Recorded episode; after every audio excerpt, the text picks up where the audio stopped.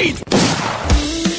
Jacek King vai vencer a partida! É inacreditável o que vem jogando o time da NTZ!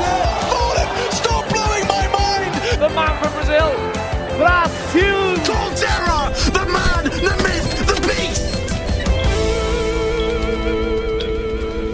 Five seconds to go. E aí, começando o Early Game, eu sou Alessandro Jodar, repórter da TV Globo aqui em São Paulo e tô junto com aquele time que você já conhece, o pessoal da editoria de esportes do Globoesporte.com, os repórteres Xande Teixeira, Roque Marques e Rodrigo Faber. E hoje nós tivemos acesso a documentos oficiais e com exclusividade vamos discutir aqui sobre essa novidade que é o sistema de franquia que será implementado no Campeonato Brasileiro de League of Legends, o CBLOL. E eu já vou começar aqui botando na roda o Xande Teixeira, que foi o cara que se esgueirou aí pelos laboratórios ultra secretos, pelos bunkers, para conseguir esses documentos mais que escondidos. Xande Teixeira, o espião, tudo bem?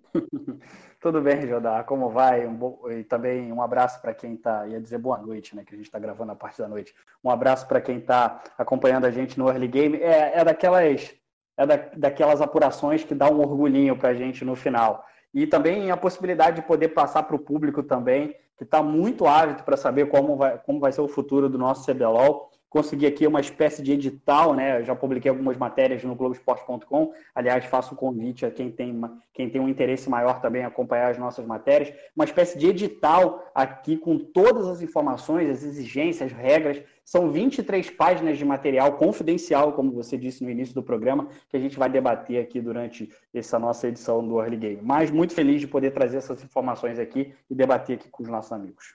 Mas para começo de conversa, o que são, afinal de contas, franquias? E aí eu pedi ajuda do nosso colega aqui da Globo, do Globo Esporte, o Rodrigo Capello, ele que é também jornalista, mas especializado nesse jornalismo econômico barra esportivo, e ele explicou para a gente, então resumiu o que são franquias, o que é esse modelo de franquias adaptado para o esporte. Olha só.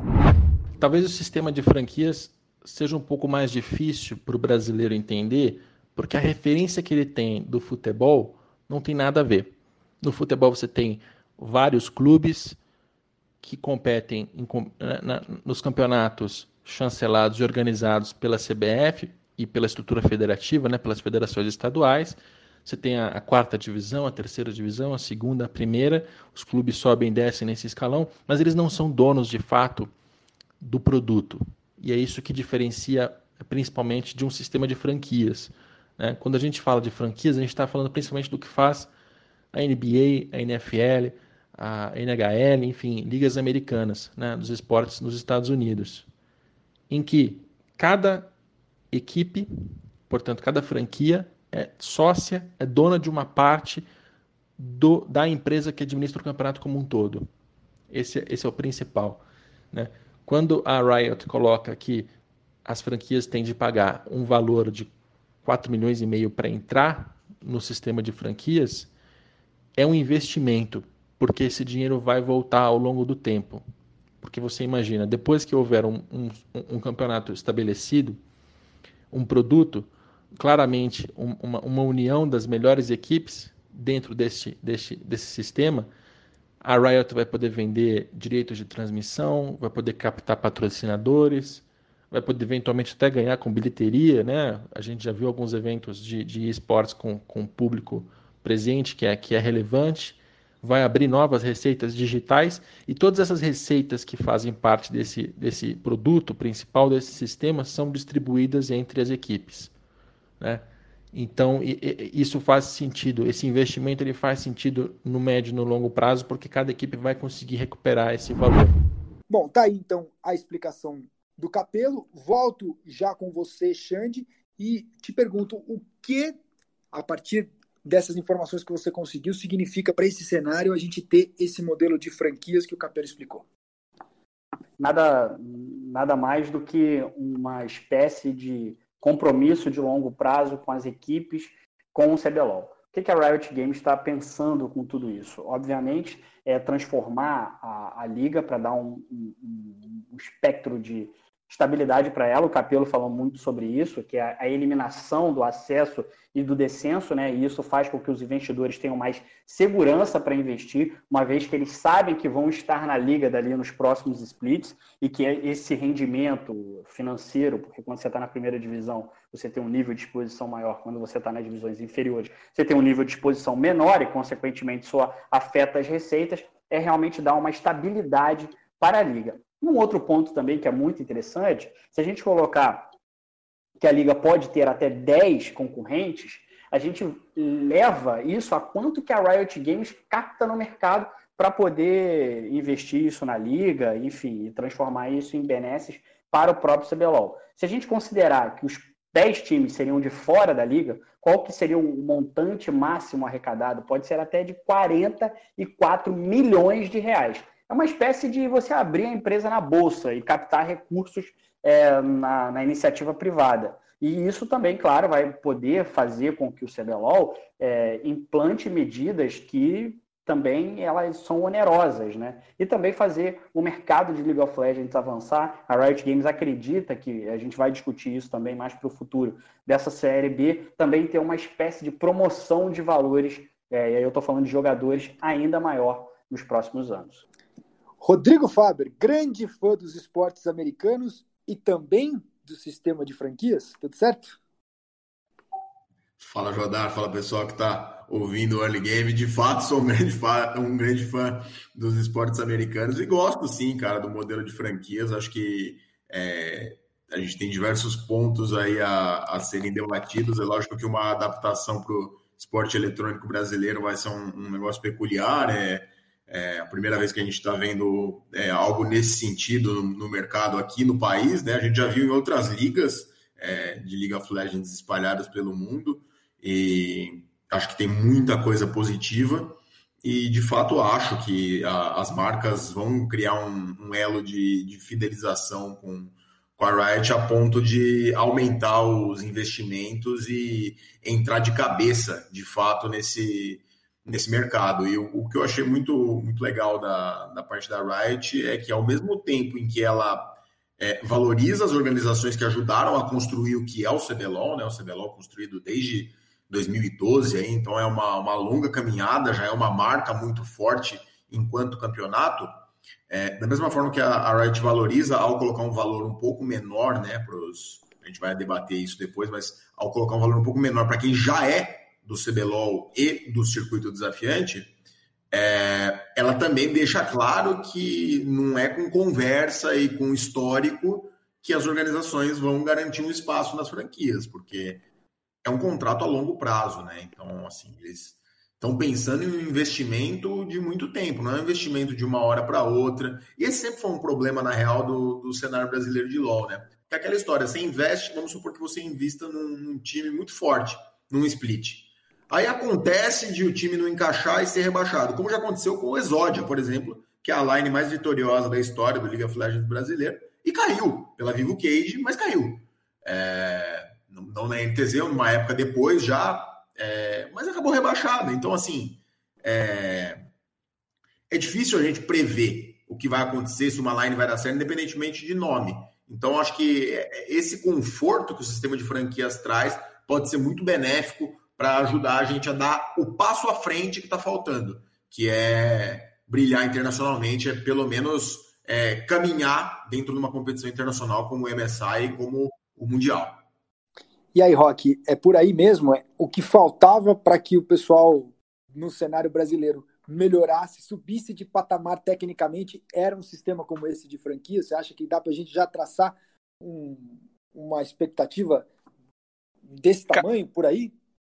Cara, não era o que faltava, acredito eu, porque o nível técnico do Brasil é, não vai melhorar de uma hora para outra por causa do sistema de franquias, mas acho que pode ser um passo muito interessante a nível de investimento, sabe? Acho que a gente pode começar a ver, talvez, é, times é, usando um pouco mais no sentido de trazer jogadores é, sólidos, como a PEN fez com o Sung Juan e com o Ki, por exemplo. Claro que não deu certo, mas eram jogadores com vivência de fato, que jogaram de fato em ligas como a, a, a LCK, não é aqueles caras coreanos que, pô, não, não tem muita rodagem e tal. Então, acho que isso é, gradualmente pode aumentar o nível técnico, mas é, ao mesmo tempo eu fico muito curioso para ver quais vão ser as desculpas agora, né? Antes o Brasil era a, a região é, que não tinha investimento e agora a gente esse investimento é, vai acontecer, pô, nenhum outro esporte no Brasil tem, sei lá, uma vaga de 4 milhões. É, então, o investimento vai estar tá lá, não dá mais para reclamar pela, de falta de investimento. A gente pode falar se é, se é pouco, se é muito, mas o investimento existe. E aí tem a coisa da região isolada, né? Que é a segunda e que acabou se tornando com o tempo a primeira desculpa favorita. Ah, mas a gente é uma região isolada e não sei o que, não consegue treinar e tal. Então, uma dessas vai cair, né? O sistema de. A, a questão da, do investimento vai cair. E a gente vai sobrar só com a região isolada, cara. Não sei se vai ser o suficiente para aguentar essa teoria aí do LOL brasileiro indo tão mal lá fora. Porque, Xande, 4 milhões de reais. Esse é o valor para quem quiser adquirir uma franquia do CBLOL, correto? E 4 milhões e 400, que é o valor para quem não faz parte já do CBLOL. Então tem um desconto aí de 10%, 400 milhões de reais para quem já está na liga e quer adquirir a franquia para continuar jogando. Sim, e isso é extensivo também a times do circuito desafiante.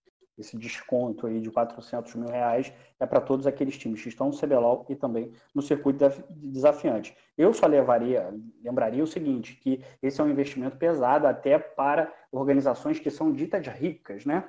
Que aí o, o, o ouvinte vai saber dizer melhor e pensar em quais eles consideram organizações ricas e organizações que têm um investimento mediano para pequeno.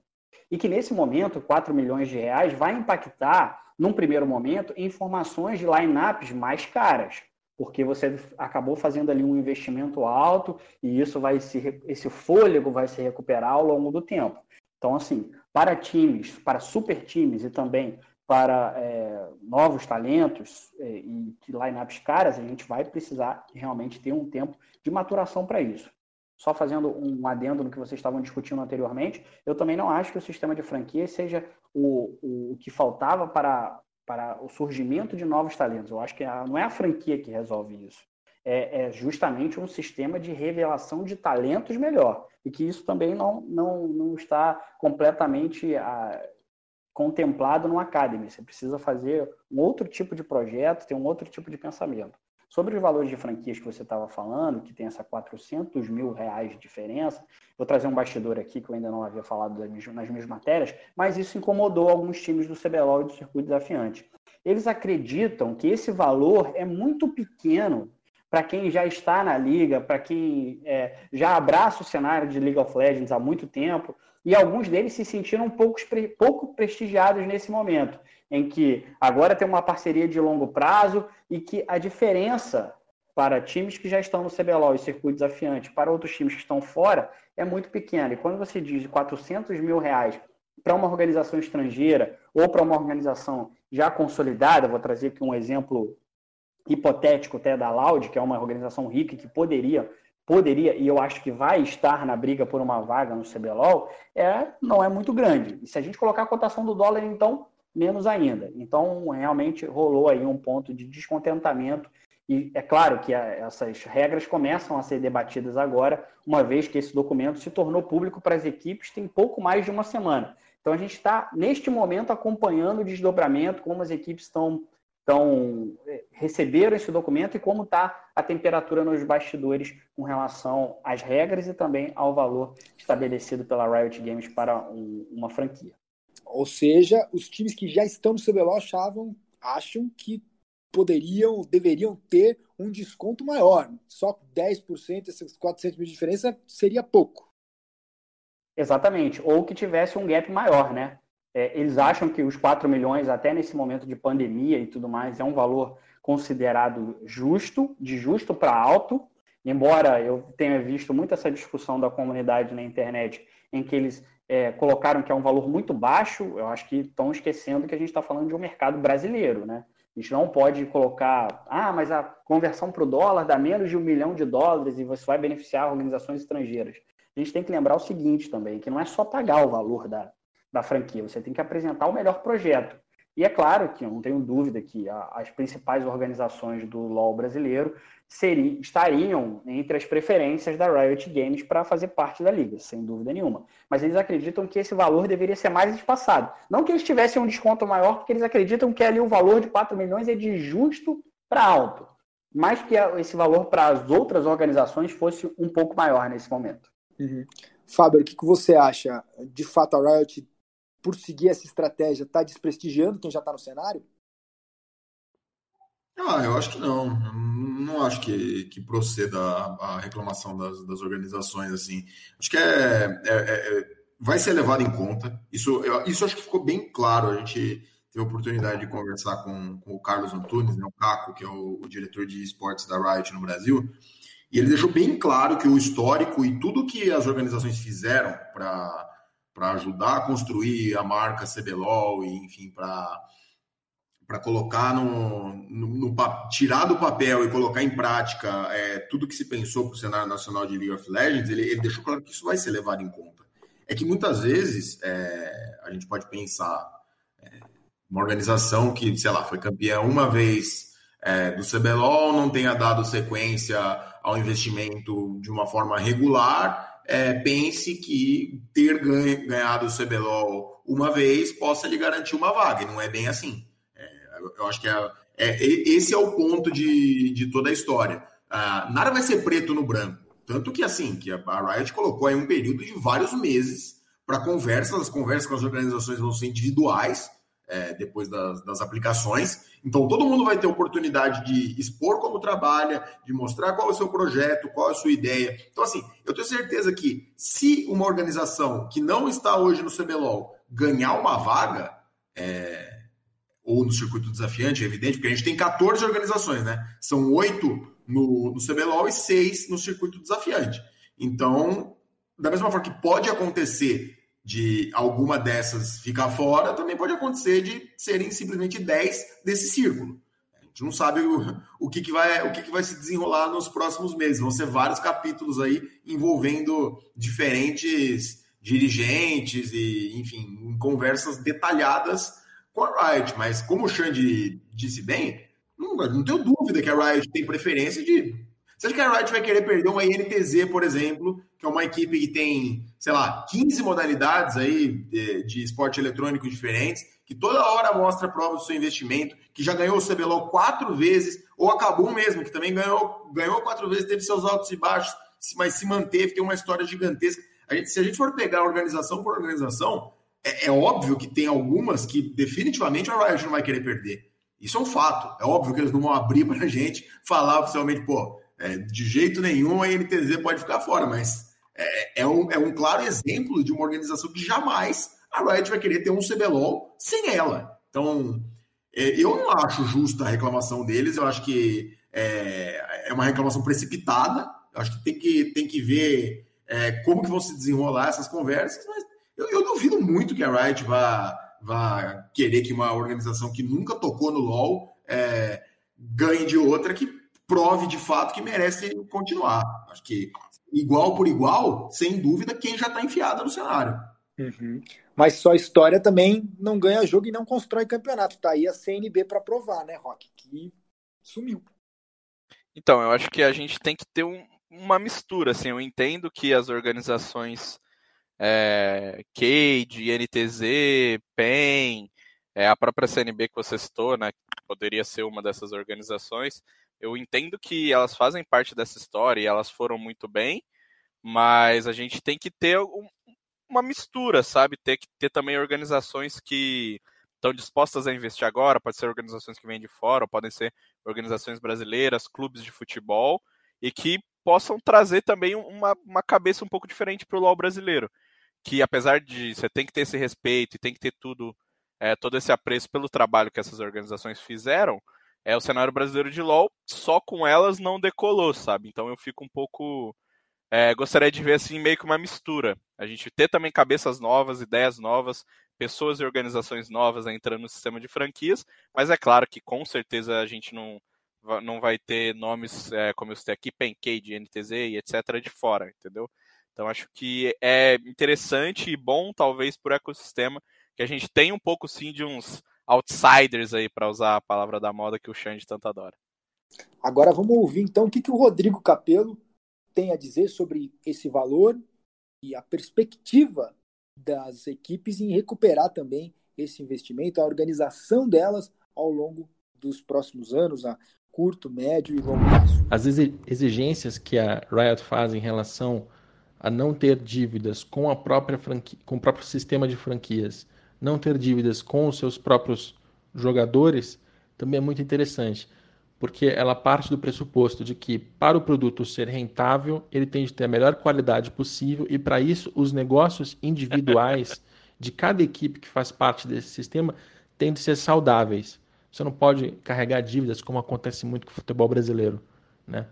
Então, essas exigências são muito interessantes porque elas ajudam a tornar o sistema mais saudável assim é, as equipes vão crescer. Essa regra também de que uma equipe não pode ficar em último lugar durante determinados, determinada quantidade de anos também é muito legal porque ela quer dizer a gente quer sempre que as equipes estejam brigando para ser o mais competitivas possíveis possível. Né? Isso faz toda a diferença quando você está tratando de um produto global que vai ser o CBLOL e que vai é, ser vendido para televisão, para patrocinador. Ninguém quer ver um jogo ruim. Então, ter essa regra do próprio sistema também é uma maneira de instigar a competitividade e o investimento. Então, é um, é um sistema muito promissor. A minha dúvida agora vai ser qual vai ser a, a demanda né, por esse tipo de participação quantas equipes vão entrar, quantas vão conseguir de fato fazer esse investimento, quantas vão fazer esse investimento e vão continuar saudáveis, tendo depois que custear as suas, as suas atividades, claramente porque você vai pagar 4 milhões e meio na entrada, né? ainda que isso seja parcelado, isso já é um, um, custo, né? um investimento, na verdade. Depois você ainda vai ter os seus custos com os jogadores, com infraestrutura, com treinamento, com comissão técnica, imagino. Né? Então tudo isso vai também pesar. Ou seja, não é qualquer um que vai participar desse negócio. Então, qual vai ser a, o ritmo de adesão ao sistema? A opinião do Capelo, Xande, tem também toda a história do processo seletivo, não é? Para poder entrar no campeonato. Então, não é só você chegar lá, fazer o cheque e pronto. Como é que é isso? Exatamente, isso é um ponto fundamental. E Rock adora esses termos em inglês também, como você havia dito no seu comentário anteriormente. é, e a gente precisa dizer para quem está acompanhando a gente, que eu acho que ficou um ponto meio confuso, é de que não é uma espécie de leilão de quem paga mais pela franquia. A franquia tem um valor fixo. 4 milhões e 400, e 4 milhões e 400 para times de fora. E esse valor não se altera. Você pode ter 90 milhões para investir, mas a franquia vai custar isso. Os outros 86 milhões, você vai colocar ela dentro da sua empresa para fazer ela forte o bastante para passar nesse processo seletivo, que é uma espécie de vestibular, se a gente pudesse traduzir em palavras que um público mais jovem puder possa entender. E aí, a Riot ela estabeleceu esse processo seletivo que ele precisa ter regras claras, né? Até para que um clube possa reclamar no futuro, ou que a Riot possa justificar. Eu escolhi esse time por causa disso, disso, disso, em detrimento desse por causa disso e disso e disso. E para isso ela estabeleceu parâmetros. E ela colocou esses parâmetros em dois, em dois processos. Um que são os critérios mínimos de participação. Isso a equipe precisa ter, isso é inegociável. Ela precisa ter a liderança, que aí bom, qualquer empresa naturalmente já tem, que são os nomes e dados pessoais completos dos principais executivos, é, com cargo, data de início da descrição da natureza que ele desempenha na equipe e o seu vínculo com a organização, porque eles não podem, duas equipes não podem ter os mesmos investidores no CBLOL e em nenhuma outra liga do mundo. A gente já falou muito sobre isso, principalmente quando é, o Flamengo foi para as mãos da Team One, a gente até discutiu isso, não no Early Game, porque o Early Game ainda não existia, mas que a Riot acabou fechando os olhos para isso, mas agora está ali dito com todas as letras, já estava anteriormente, mas agora ainda mais evidente. O critério número dois mínimo, que são investidores diretos, que você também não pode ter ali uma espécie de conflito de valores. São a lista dos investidores diretos da organização. A presença de investidores, e aí eu estou lendo aqui o documento da Riot, a presença de investidores envolvidos formalmente com as operações da empresa, isso implica, é, pode implicar até na rejeição da, da, da inscrição, caso ela tenha é, investidores diretos em duas equipes. E ele, qualquer investidor pode ter no máximo 2% de participação em cada organização. São critérios mais, como eu posso dizer assim, contábeis. Experiência relevante, é esse aqui que eu quero fazer um, um destaque. Esse é um critério mínimo para participação. Breve histórico da organização no cenário de League of Legends e outros esportes barra esportes tradicionais. Ela não coloca tradicionais, mas ela coloca esportes e a gente entende com esportes tradicionais. O histórico deverá permitir a avaliação da imagem e reputação da organização com relação ao mercado comunidade gamer de esportes. Isso quer dizer o seguinte, que nenhuma equipe vai ser admitida no CBLOL se ela não tiver uma experiência relevante no cenário de League of Legends e ou esportes ou esportivo. Isso quer dizer o seguinte, que se, um exemplo, não vou dar um, nenhum exemplo do Brasil para não causar é, confusões de apuração, mas se o Real Madrid quisesse entrar nos esportes eletrônicos através do CBLOL, ele poderia. Ah, mas não tem nenhuma, nenhuma vivência no mercado de esportes eletrônicos, mas tem vivência esportiva. Então a Riot, inteligentemente, para conseguir é, abraçar também grandes organizações esportivas, coloca esse essa palavrinha fundamental, que é de outros esportes e também esportes. O último critério mínimo de participação é a visão de negócio, que é a visão da organização para o cenário competitivo de League of Legends e para o CBLOL e os principais motivos para investimento em um modelo de parceria de longo prazo com a Riot. Indicação do negócio de esportes com os demais negócios da organização, se houver. Esses são os critérios mínimos de, de, de, de participação. Além dos critérios mínimos que toda equipe precisa ter, a gente tem uma espécie de nove critérios de diferenciação, que vão ser ali os, o fiel da balança, que vai determinar a nota, um time que entra ou que sai. Se todos eles preencherem os requisitos mínimos, serão os critérios de diferenciação que vão determinar quem está dentro do CBLOL e quem está fora. São nove, eu vou dizer todos eles aqui, sem entrar na especificidade de cada um, mas eu convido novamente ao ouvinte que é mais interessado a ir no meu blog, no Globoesporte.com, blog do Xande, que lá tem todos os critérios para que você possa é, saber o que cada um deles representa. Então vamos a eles. Modelo de governança, racional do investimento, cultura organizacional, plano de negócios, sustentabilidade financeira da operação, branding e marketing, infraestrutura, equipe esportiva e relações de trabalho. Esses são os nove critérios. Então, trocando em miúdo, Jodar, você precisa ter pelo menos quatro critérios fundamentais que toda equipe precisa ter e esses nove critérios de diferenciação que se você percebeu e quem é mais atento pôde perceber que tem critérios ali administrativos e critérios esportivos, são eles que vão decidir quem vai entrar no CBLOL e quem vai ficar de fora. Xande, ajuda a gente a entender então. Vamos, vamos, vamos imaginar, já está definido aqui, os times foram escolhidos. Como vai funcionar a questão da divisão do lucro desse campeonato e as premiações também? O que, que diz aí nesse documento que você tem? Muito bem, Jodar. Como é que vai ficar essa distribuição de receitas da liga? E por que, que isso existe? Porque a partir de agora, todos os times que fazem parte do CBLOL, eles são sócios da liga. Ou seja, eles compartilham receitas e também compartilham prejuízos.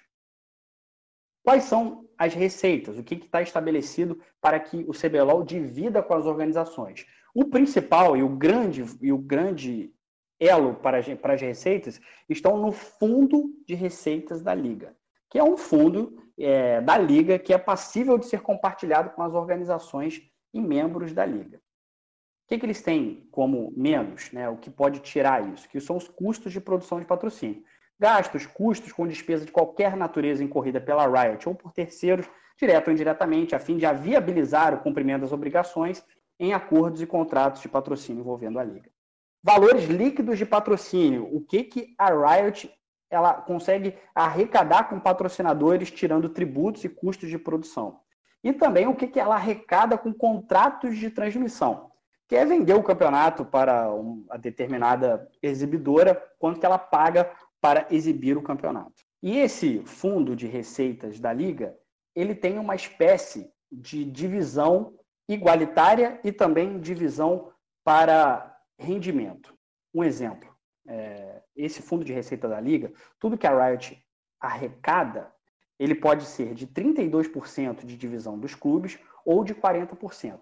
32% se a liga for composta por oito times e 40% se a liga for composta por 10 times. Então, de tudo que a Riot arrecada, 32 ou 40% será disponibilizado para os times. E dentro desse fundo de receitas da liga, e aí eu vou dar um valor hipotético de um milhão de reais, para que a gente possa tornar a conta mais fácil, 50% dela, ou seja, se a gente tem um milhão de arrecadação, 50% dela, que é 500 mil, eles são divididos igualitariamente para os times. Ou seja, o primeiro e o último colocado vão receber a mesma cota. Os outros 50%, os outros 500 mil que faltam, restantes, eles são distribuídos aí não de forma igualitária, mas de acordo com o rendimento do time no campeonato. Caso a liga conte com oito organizações, o primeiro lugar recebe 18% enquanto o último colocado recebe 8. Caso a liga tenha 10 organizações, o primeiro colocado recebe 15%, e isso vai caindo 1% sucessivamente até chegar no último colocado, que vai receber apenas 3%. Nas últimas posições ali, o degrau é ainda maior. O antepenúltimo recebe 8%, o penúltimo recebe 5% e o último colocado recebe só 3%. Isso a Riot quer fazer para manter a competitividade, para que uma organização também não fique para trás, porque ela vai ser penalizada é, financeiramente com isso. A Riot ela disponibiliza os seus patrocinadores para os seus sócios, uma parte dele, e também coloca ali como um critério de rendimento esportivo, uma espécie de premiação que já existia no CBO, mas agora é instituída de forma a compartilhamento dos lucros, uma vez que agora todo mundo é sócio da liga. Faber e Rock. Na sequência, eu quero que vocês compartilhem com a gente o que, vocês acham que essa mudança significa para os jogadores, para os atletas. Aumenta o profissionalismo, melhora para eles ou de alguma maneira pode piorar essa troca para o sistema de franquias?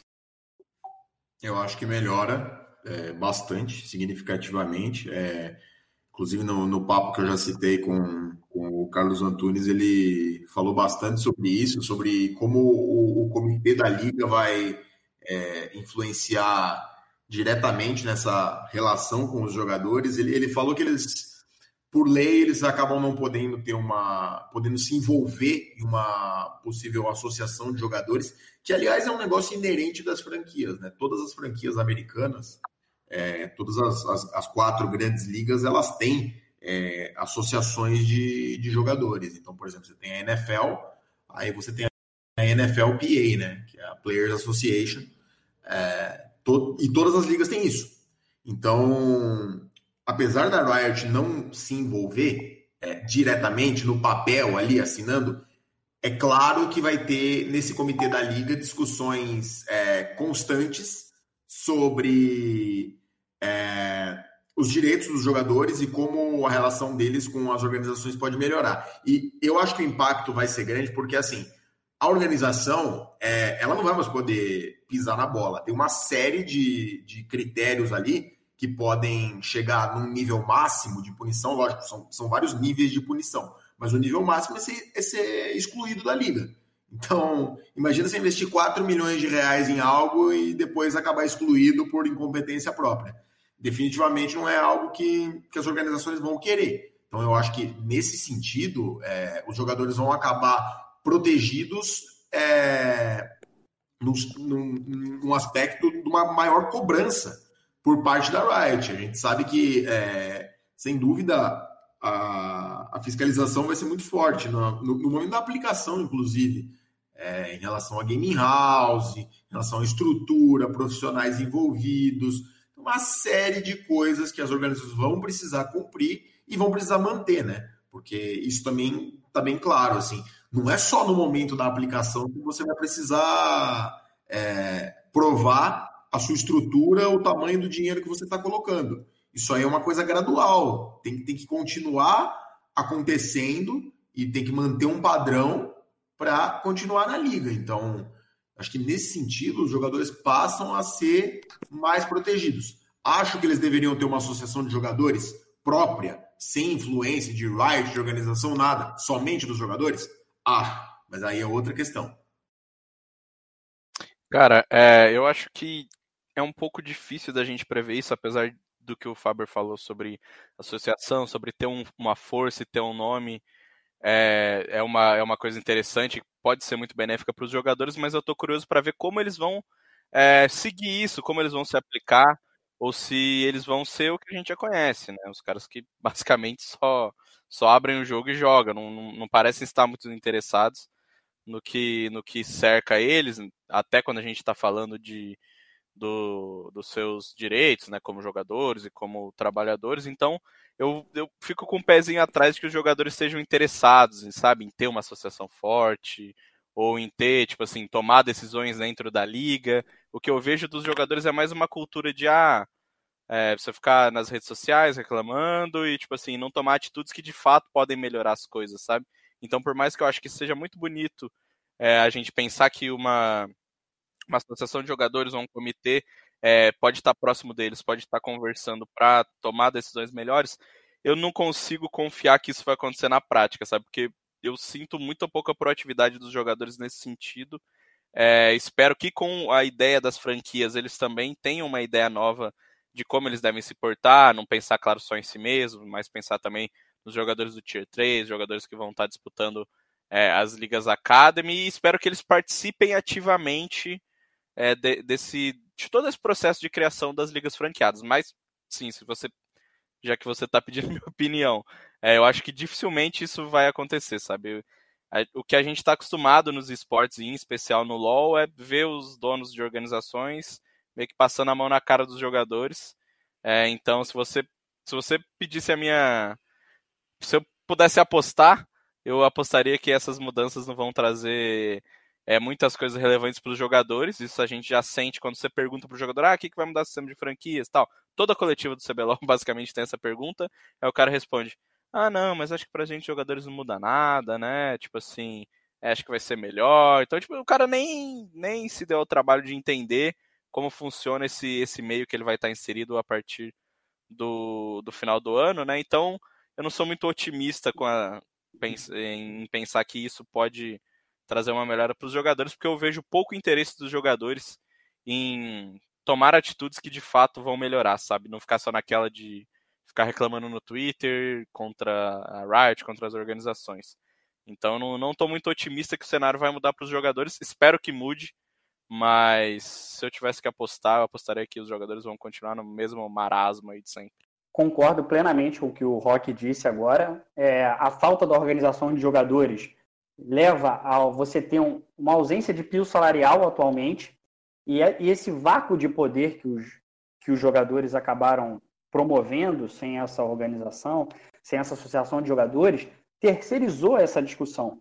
Precisou que a Riot viesse a instituir um piso salarial. É isso que vai acontecer no sistema de franquias. A grande modificação para os jogadores é justamente esse piso mensal mínimo para jogadores da liga. E isso é, também abraça jogadores da, do Academy, ou seja, você não poderá ter nenhum jogador na sua equipe, seja no principal, seja no time B ali do Academy, que não respeitem esse piso salarial que é de R$ 2.500 em 2021 e R$ 3.000 em 2022.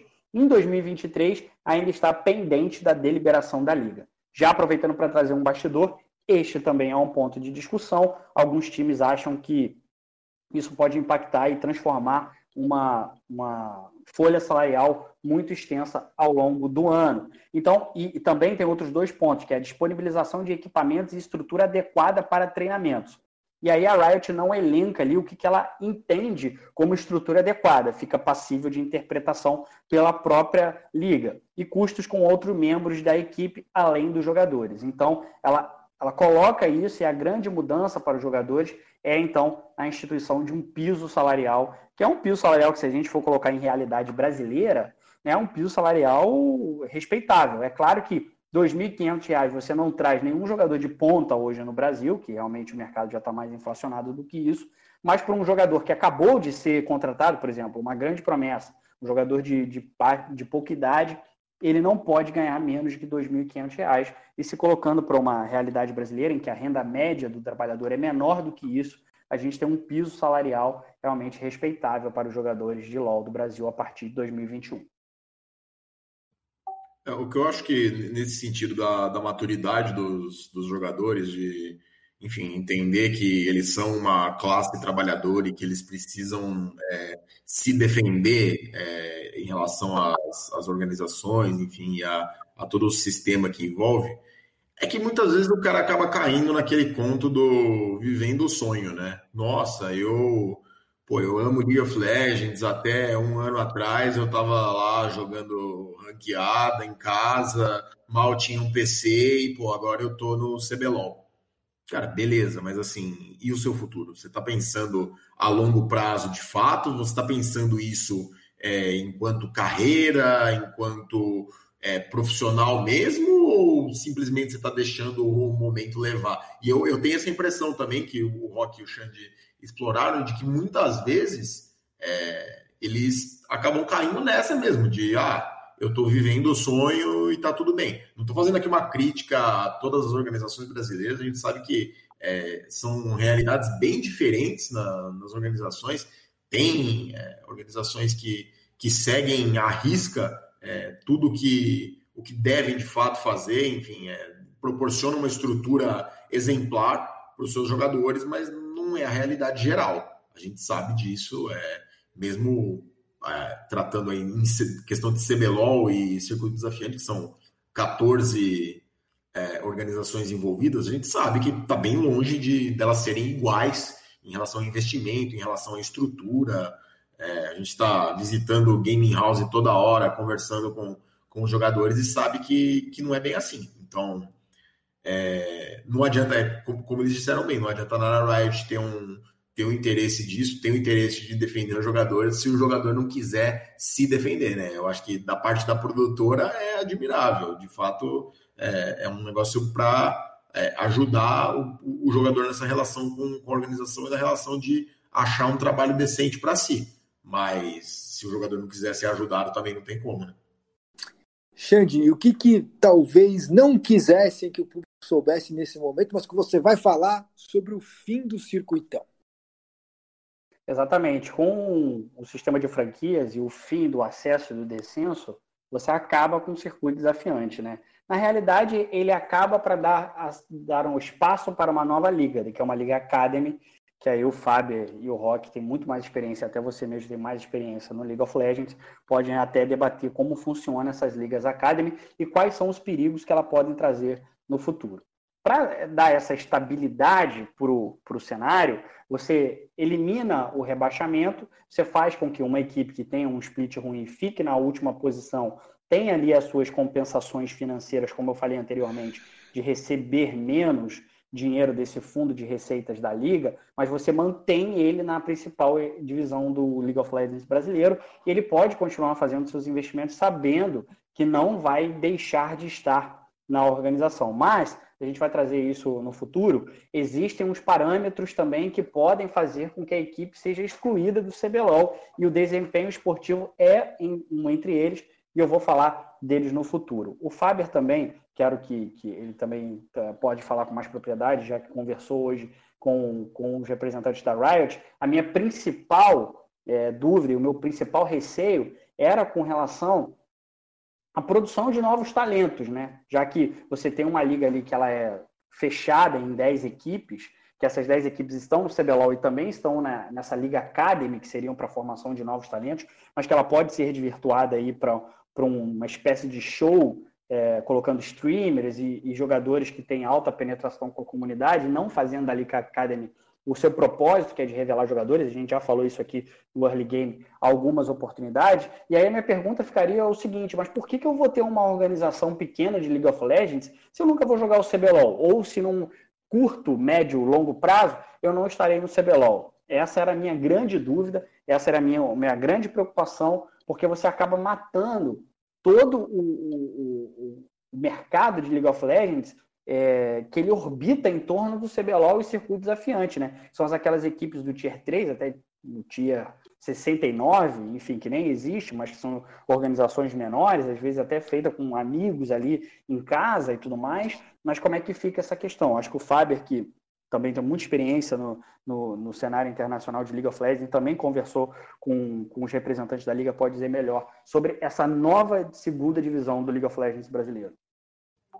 É, a Riot tem bem claro para si que ela vai precisar, que o sistema de franquias para ser implantado, ele vai precisar de várias fases. E que não adianta, nesse momento, eles expandirem tudo que eles estão pensando é, para o cenário nacional de uma vez só. Então, qual que é o primeiro plano da Riot? Implantar o sistema de franquias num número ideal de 10 organizações no CBLOL. Então, feito o sistema de franquias, definidas as organizações que terão essa, essa parceria a longo prazo com a empresa, ela vai passar a pensar tanto no Academy quanto no Tier 3. Que hoje, é, o Tier 3 nada mais é do que o circuitinho, né? Que é, é chamado pelos fãs do League of Legends do Brasil, que são as qualificatórias para entrar no circuito desafiante. Então vamos supor, a gente é, tem, um, tem um time aqui de League of Legends, a gente forma um time, a gente pode disputar a qualificatória do circuito desafiante. É óbvio que ela tem inúmeras fases até chegar ao ponto de fato de, de entrar é, no circuitão, mas é um negócio muito acessível, só que ao mesmo tempo a Riot não tem muita influência nisso. Ela, ela controla, de certa forma, principalmente quando vai chegando nas fases mais avançadas, mas ainda assim é um campeonato que acaba. Não tem transmissão, por exemplo, da, da série de promoção. A, a Red Kennedy, que pô, é campeã do, do CBLOL em 2017, esse ano jogou uma série de promoção né, no, no circuito desafiante, podendo perder sua vaga no circuitão contra um time que vinha desse, do Tier 3, é, do circuitinho, digamos assim, e não foi transmitido. A gente só soube informações por meio do Twitter. Então é claramente um produto que hoje não é o ideal que a Riot quer trabalhar. Então, assim, a Academy, eles querem trabalhar da experiência de palco para jogadores já ligados às organizações que disputem o CBLOL, obviamente. Então, o principal plano é isso: pegar os talentos de organizações que já pensam a longo prazo, que pensam em formar jogadores, como a gente já está vendo diversas iniciativas nesse sentido. A própria Red, a, a Van Liberty também fazendo isso no circuitão, apostando numa base só de jogadores mais novos pegar esses jogadores dar uma experiência de palco a eles. Então, assim, não vai ser que o cara vai jogar de casa ou que o cara vai estar tá sendo. Ele vai de fato disputar um campeonato tão sério, entre aspas, quanto o CBLOL. Óbvio que, é, inclusive, foi um questionamento isso da gente para a Riot, que isso não tem um apelo competitivo forte.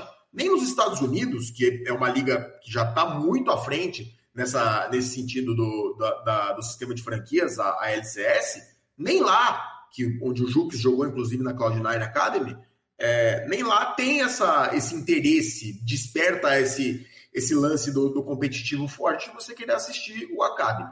Então, assim, o objetivo principal de, desse campeonato é dar experiência de palco para jogadores mais novos. Aí, o Tier 3, a ideia da Riot é formar um outro campeonato que eles ainda ainda está muito embrionário, ainda tá, eles vão estudar isso a fundo, possíveis parcerias. Foram, foram citadas, inclusive, as, as ligas regionais, que são tratadas por alguns influenciadores, algumas pessoas que vivem o cenário, como uma boa solução também para revelar talentos. É, por exemplo, você colocar uma liga no Nordeste, uma liga no Norte, uma liga no Centro-Oeste, justamente para evitar essa questão que hoje é um grande problema do ping. O cara que está jogando no Nordeste vai jogar com alguém que está no Sudeste, ele vai ter um ping mais elevado, ele vai acabar sendo é, prejudicado de certa forma, num, principalmente num sentido competitivo de alto nível. Então ainda é muito embrionário, mas a Riot sabe que tem essas questões, sabe que ela precisa resolver diversos pontos, inclusive já pensa em algo, algum, algum sentido de draft, algo parecido nessa linha com o que rola nas franquias, inclusive o Campeonato Brasileiro de Rainbow Six vai implantar nesse ano também. Ela tem todas essas questões na mesa. Agora ela vai resolver passo a passo, uma a uma, onde atacar primeiro, onde atacar depois. Implantado o sistema de franquias, eu acho que a gente vai ver é, isso tudo rolar. Eles sabem, e isso é um fato, eles sabem que essas questões precisam resol ser resolvidas. E o que eu acho que é, é um problema do, desse, desse, dessa Liga Academy é, vai muito disso que o Faber falou sobre a formação do, dos jogadores. Ok, você quer formar jogadores para saberem é, estarem mais acostumados a jogar no palco, não sentir tanta pressão quando forem promovidos. Só que aí você tem um. Isso, ok, né? Perfeitamente é, é o correto a ser feito, é como se fosse uma, uma categoria de base. Só que aí você tem dois problemas que eu vejo com isso. O primeiro é que você dobra praticamente o, o, o, número de jogadores que um time tem que ter, né? Você vai ter ali os seus, vamos supor, talvez você não tenha 10 jogadores no seu time principal, mas você tem ali uns 6, 7 jogadores que estão sempre jogando, aí tem mais os jogadores, os jogadores do Academy. Provavelmente essa transição entre jogadores do time Academy e jogadores do CBLOL vai poder ser feita semanalmente e tudo mais, mas eu acho que você vai ter alguns reservas ali que eles não jogam na Liga Academy, porque eles estão sempre treinando, sempre jogando na, na liga principal. É, e o outro problema que eu vejo é a falta de interesse do público, porque tudo bem, você tem um produto para preparar jogadores, para fazer tudo isso, mas e aí, você é, vai ignorar completamente o, o, que as pessoas querem assistir isso. Hoje o circuitão, ele é até um pouco, é, não superestimado, não, não vou saber falar a palavra correta quanto a isso, mas, sabe, fala-se muito sobre o circuitão, e aí teve toda aquela coisa uns dois anos atrás que o circuitão é melhor que o CBLOL, papapá, papapá, e realmente foi um produto que ficou muito mais legal com o tempo, muito mais interessante, muito por conta é, do Gruntar, da Camilota, do Colossus, toda a equipe que mudou completamente o estilo do, do circuitão, mas criou essa coisa do circuitão ser uma parada meio que que, que, que, os fãs de LoL no Brasil guardam com certo carinho, sabe? Você perde isso completamente para ter o Academy e até que ponto você só está preocupado ou só vai ser valioso para você formar esses jogadores, sabe? Então eu, eu fico um pouco receoso com isso. Acho que é, é importante a Riot arrumar maneiras de incentivar o público a assistir. É, o, o circuitão, o, não é mais circuitão, né? A Liga Academy agora, porque pode vir a ser um problema, sabe? Você tem um produto caro, você tem um produto que custa para você, que custa para os times, aí ninguém assiste, ah, mas tudo bem porque a gente tá, é, o objetivo é formar jogadores. Eu acho que essa não vai ser a abordagem da Riot sempre. Eles provavelmente vão pensar alguma coisa para deixar o circuitão mais interessante. Chamei de circuitão de novo, mas provavelmente não vai chamar circuitão, gente, vai ser, sei lá, Academy alguma coisa. É, um modelo interessante que eu acho que a gente poderia adotar aqui tanto e também seria bacana com, com o Tier 3, é fazer como na China, que é, é, é, um sistema meio misto. Você tem os times Academy e você tem os times independentes. Então você tem uma liga maior é, que é disputada online, acho que você, não necessariamente você precisa ter todas as fases presenciais. É, a LCS Academy, se eu não me engano, ela não tem todas as fases presenciais, ou pelo menos é, não teve em algum momento. Então, acho que é uma maneira bacana de você fazer. Você tem uma liga com, os, sei lá, os 8, 10 times do Academy do CBLOL, e você tem mais uma cota de times que podem ser preenchidos por essas ligas regionais, por exemplo, é, de times independentes. Então, você já cria um, uma coisa é, a mais, um modelo mais legal para os times é, participarem, para as pessoas assistirem. É, esses times não precisam necessariamente serem times que estão que estão é, fazendo, fazendo parte da participação de lucros. A gente está vendo isso na Pro League de CS, por exemplo. Você tem lá os times fundadores e você tem os times que estão disputando é, via Qualify ou via convite só por aquela temporada. Então acho que dá para você pensar maneiras de, de, de, deixar a liga mais interessante. Voltando no começo para esclarecer. Acho muito legal e muito digno que eles façam uma, uma liga focada em desenvolver talentos. Isso é extremamente necessário não preciso falar mais nada, o Brasil é a pior, se não uma das piores regiões de LoL do mundo. A gente precisa de talentos. Mas o meu segundo ponto é que eu acho que com o tempo, você ter uma liga só para formar talentos não vai ser suficiente para justificar o custo dela. Então acho que a Riot tem que buscar maneiras de tornar essa liga mais interessante.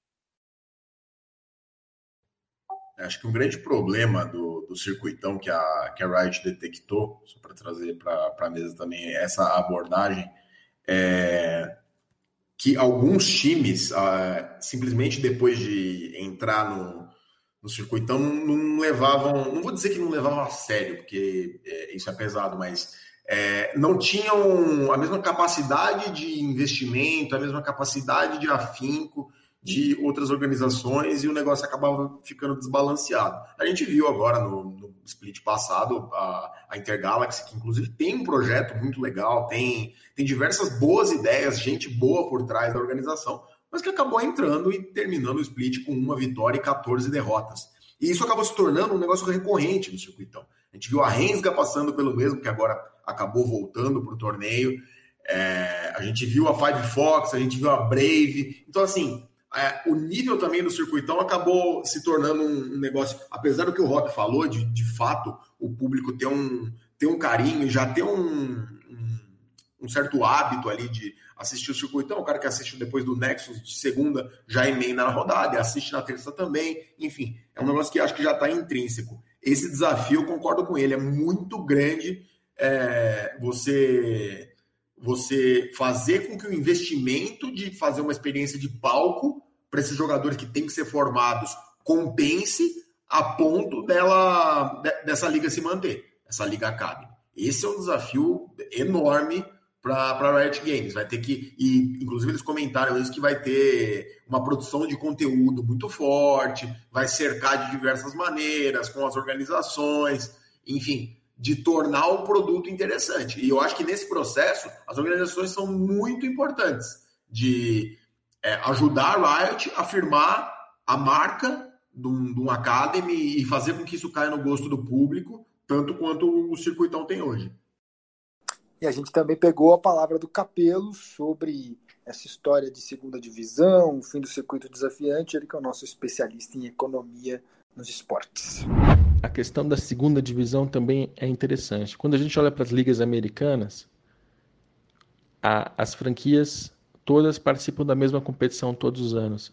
E elas se dividem ali em conferências, né? Leste Oeste. Mas você não tem uma segunda divisão da NBA. Esse conceito é muito diferente. Quando a gente trata do futebol brasileiro ou mesmo do europeu, que você tem a primeira, a segunda, a terceira divisões, e os clubes ascendem e descendem, e com isso eles têm mais ou menos acesso a, a dinheiro, isso é uma lógica que não se aplica nesse mundo de sistema de franquias, né? Porque você, imagina, você compra a sua participação dentro desse sistema, você vai jogar a primeira divisão. Se tiver muita gente, você vai até fazer alguma divisão geográfica, alguma, alguma maneira para encaixar isso numa, numa, num calendário lógico de partidas. Sim, mas você não tem esse conceito de segunda divisão. Né? Então, a ideia deles é mais tratar de formação de jogadores por meio de uma competição de acesso, que faz todo sentido, do que criar essa lógica de segunda divisão. É, é uma similaridade com, a, com as ligas americanas que vai ficar, vai ficar evidente aí no, no CBLOL. Mas, de novo, estou muito curioso para ver qual vai ser a demanda, quantas, assim, a velocidade com, com a qual as, essas, essas cotas de participação vão ser preenchidas, né? É o que vai editar se esse negócio é realmente já está maduro a esse ponto de ter tanta gente com tanto dinheiro para investir e esperar, esperar retorno, ou se, se os esportes, em especial o, o League of Legends, ainda está tá maturando enquanto mercado. Vai ser muito interessante acompanhar essa, essa evolução desse, dessa proposta.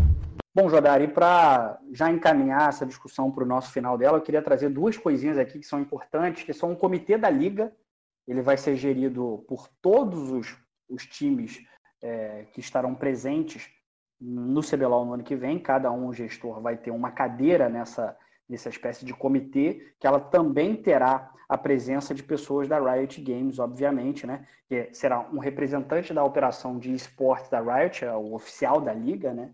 Que ele vai ser o, o, líder desse comitê, um representante da equipe jurídica da Riot Games e um executivo de cada organização. E o que que essa, o que que esse comitê vai decidir? Ele vai decidir coisas é, que vão impactar na estratégia do CBLOL, como basicamente e até um detalhe importante, que é a criação de duas novas vagas, ou seja, o CBLOL, se ele tiver 10 times, ele pode até no futuro aumentar para 12 mas isso precisa de aprovação deste comitê que eu estou falando. Alteração ou aditamento de contratos de equipe em qualquer dimensão, alteração na estratégia da liga, no que diz respeito a bloqueio de categorias de patrocínio e parcerias, enfim, e alteração do regulamento da liga que pode resultar, que possa resultar em impacto negativo sobre a audiência ou em qualquer outra dimensão. É claro que também esse comitê vai debater diversos outros pontos, mas esses são os principais pontos que esse comitê organizador da liga vai ter de, de obrigações. E uma outra coisa que eu queria trazer aqui para vocês, que são a, os motivos que podem tirar um time do CBLOL. Muito bem, você fez lá o seu processo seletivo, conseguiu a sua vaga no CBLOL, pagou a sua franquia, mas enfim, o que, que isso pode, o que, que pode tornar um time é, inviável para o CBLOL? O que, que pode é, trazer uma espécie de rescisão de contrato? Lembrando que essas franquias têm um, elas estabelecem um contrato de quatro anos que pode ser renovável pela Riot e pelo time é, ad eterno, sem que o time que já esteja no CBLOL pague uma nova franquia. Só times que entram no futuro pagam franquias. Então, quais são as situações que podem gerar a rescisão de contrato? Uma, que é a mais importante do ponto de vista esportivo, que é a rescisão por baixo desse empenho competitivo. E a Riot quer manter a liga com a qualidade esportiva alta, então uma equipe que ela ficar na última ou na penúltima posição da classificação final em três ou mais etapas, ou splits aí, da forma como você achar melhor, num intervalo de quatro anos, essa liga pode ser passível de ser retirada do CBLOL. A Riot pode estabelecer, ou o comitê pode estabelecer, um prazo maior para a reestruturação dessa equipe, ou já pode partir para rescisão de contrato. Além disso, também existem outras é, possibilidades que podem tirar o time de uma liga. Eu não vou entrar em maiores detalhes, porque é, até o tempo nosso aqui também não vai agregar muito para a nossa discussão. A rescisão por não, por não observação de obrigações financeiras, que aí se um time começar a se tornar inviável financeiramente, tiver problemas financeiros, enfim, ele pode é, ser retirado da, da liga. Rescisão por envolvimento da organização em, em questões legais. E aí, enfim, pode ser de qualquer natureza, tanto criminal, quanto também de, de dívidas e de jogadores, trabalhistas, enfim, qualquer outra coisa. E também o último item, que aí é muito importante, porque, né, porque, e por que ele é importante no contexto do CBLOL? Que é a rescisão por perda do direito de uso da marca da equipe na liga. O que, que isso quer dizer? Se o Flamengo está entrando no CBLOL, ele está entrando como Flamengo. Ainda que a Simplicity seja a empresa que faça a gestão do dia a dia do LOL do Flamengo.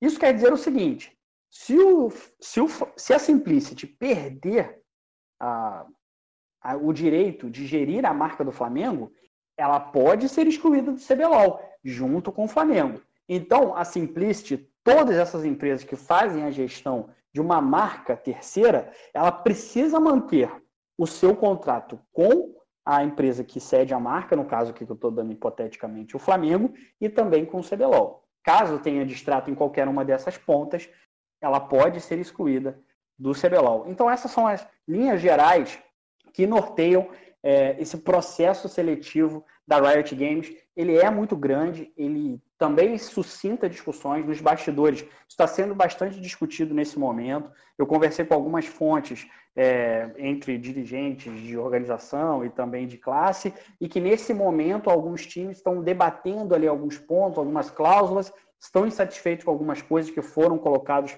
com a Riot Games. A discussão ainda está muito no início, a temperatura está alta e a gente vai continuar acompanhando isso para os próximos tempos, porque agora é hora mesmo de apuração dos bastidores, porque é lá que vai se desenrolar tudo até chegar na comunicação dos vencedores desse processo seletivo, que eu vou pegar aqui para vocês, tem aqui uma espécie de calendário.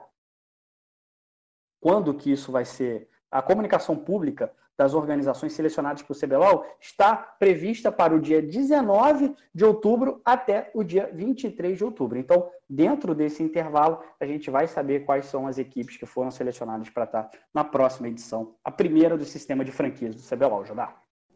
Agora a gente já vai encaminhando aqui para os nossos last hits, encerrando o early game, mas a gente vai contar com a participação do pessoal que mandou perguntas para o Xande lá no Twitter. Muito obrigado a participação de todos. A gente leu aqui as perguntas, muitas delas a gente abordou ao longo de todo o podcast, mas eu separei algumas. Ó, Samuel Filete, que é de Campinas, ele pergunta se com o sistema de franquias o CBLOL vai implementar torcida no estúdio. Acho que o Faber tem informação sobre isso, né, Faber? Sim, a Riot tem isso como uma prioridade é, após a implementação do sistema de franquias. Ainda não sabem se será possível logo no primeiro split é, de 2021, que será o primeiro já com, com o, novo, o novo sistema de disputa, mas já tem como convicção de que vai implantar é, a torcida no estúdio. Vem amadurecendo essa ideia é, há muito tempo. É, ainda a Riot não sentia, é, não sentia a competição é, madura, digamos assim, o suficiente para colocar torcida em todas as rodadas. Chegou em alguns splits a colocar a partir dos playoffs, né, na, na escalada, é, depois nas semifinais e final. Na final sempre teve, né? E sempre foi um sucesso. Então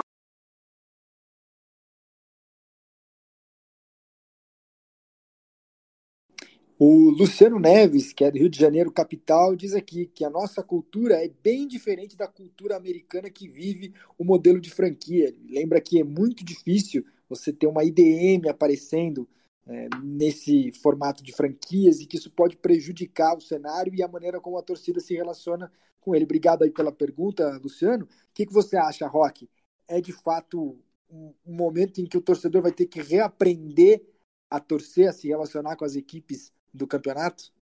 Cara, é, essa é uma pergunta um pouquinho, um pouquinho difícil porque ter times como a IDM, por exemplo, nos levou até onde, sabe? Tipo, é, a gente tá, é claro que é super legal a gente ver histórias de superação e times que começam pequenos e, e depois vão crescendo, mas isso na prática não não é a realidade do cenário brasileiro e não levou o cenário brasileiro a lugar nenhum. Então acho que, tipo assim, a gente teve os nossos momentos românticos é, com, com os times mais fracos, times menos conhecidos, mas, cara, isso não, não simplesmente não funciona, entendeu? Não é lucrativo, é, não, não faz as coisas ficarem mais profissionais, as coisas ficarem melhores. A gente tem muito isso no CS também. Ah, mas se for desse jeito, a gente não vai ter lá o que aconteceu com a SK e tal, tal, tal. Mas isso são histórias de exceção que, na verdade, não não, não nos ajudaram até hoje no LoL brasileiro, sabe? Então eu estou bem empolgado para ver um novo sistema funcionando e eu acredito que isso é melhor do que a gente ter uma outra história romântica que duas semanas depois todo mundo já esqueceu e a gente não, não evoluiu. Legal, e agradecer também a pergunta aqui do Gustavo da Paraíba, que falou sobre a possibilidade é, do sistema ter aquelas ligas regionais, a gente abordou isso também no nosso papo. E Xande, eu vou deixar com você aqui o hit final, encerra o, o, early game. Parabéns pela sua apuração, por trazer para gente esse conteúdo tão bacana. Já deixo aqui o convite para quem quiser entrar lá no blog do Xande para ter acesso a mais detalhes de tudo isso que a gente falou aqui. E, de novo, você é um excelente jornalista e um camisa 10 aqui para o early game. Pô, Jodá, fico fico emocionado com, com, com os elogios e poder debater isso aqui com vocês. E mais do que isso, poder levar para o público talvez algo que não ficaria evidente para eles e assim da transparência. O público também pode questionar as decisões da Riot Games, por que, que esse time foi selecionado, por que, que esse time não foi selecionado, mas olha, tem esse critério aqui que não foi obedecido, então é, eu fico muito feliz de poder ter aqui a minha, a minha contribuição como jornalista do cenário e também contar com, com, essa, com esse debate super saudável aqui com vocês é, sobre esse sistema de franquias, que é, um, é uma coisa viva. Eu gostaria de deixar isso aqui muito bem claro. Embora a gente tenha um documento fechado aqui que já mostre quais são o caminho a ser traçado, é, mas as nuances elas podem ser modificadas ao longo do tempo, como eu falei aqui nos bastidores, de algumas coisas ali sendo questionadas e tudo mais. Então isso realmente pode mudar, esse documento pode sofrer alterações é, para o futuro, e eu acho que ele vai realmente ter essas alterações e a gente vai estar aqui para apurar. E como a gente sempre faz aqui no nosso last hit, né, que você chama ali nos bastidores, a última, o nosso último destaque, eu, eu não gostaria, eu gostaria muito de, de trazer isso por Game, não poderia deixar de falar isso aqui na nossa edição, são os recordes que vão sendo batidos nos últimos tempos, sobretudo na Twitch, né, que tem que ficou esse, essa espécie de ranqueamento, né? O CBLOL tomou a liderança do, do Gaules, o Gaules foi lá, tomou a liderança, o CBLOL pegou de novo, e o Gaules foi lá e retomou a liderança. Isso sem criar nenhum tipo de rivalidade entre, as, entre os games, CS e LoL, nesse, nesse contexto, mas é realmente muito expressivo, a gente passando de 250 mil visualizações é, é, pessoas simultâneas, espectadores simultâneos. Isso quer dizer um ponto no Ibope, no momento em que os esportes estão aí reprisando os seus, os seus principais acontecimentos, os esportes com a, sua, com a sua faceta inédita, com a sua faceta praticamente quase na normalidade, tirando só que não podem ser realizados no stage, mas realmente é um momento ímpar para o esporte eletrônico e é muito, muito legal a gente viver e documentar a história, nós que temos essa posição de jornalista. É isso, Jodar. É Estamos vendo a história acontecer diante dos nossos olhos, os primeiros capítulos dessa história que vai ser longa, tão longa quanto dos esportes tradicionais. A gente está acostumado a falar do futebol, do Real Madrid, o Barcelona, o Palmeiras, Corinthians, Santos, São Paulo, Flamengo, Fluminense, Botafogo, Vasco. Esses times que parece que sempre existiram, né? E a gente agora está vendo essas novas instituições surgindo, nascendo e que vão marcar gerações como esses times que a gente já está acostumado a ouvir falar tanto. Gente, acabou o World Game, semana que vem tem mais. Muito obrigado por quem seguiu até aqui com a gente. Abraço, tchau! Time limit reached.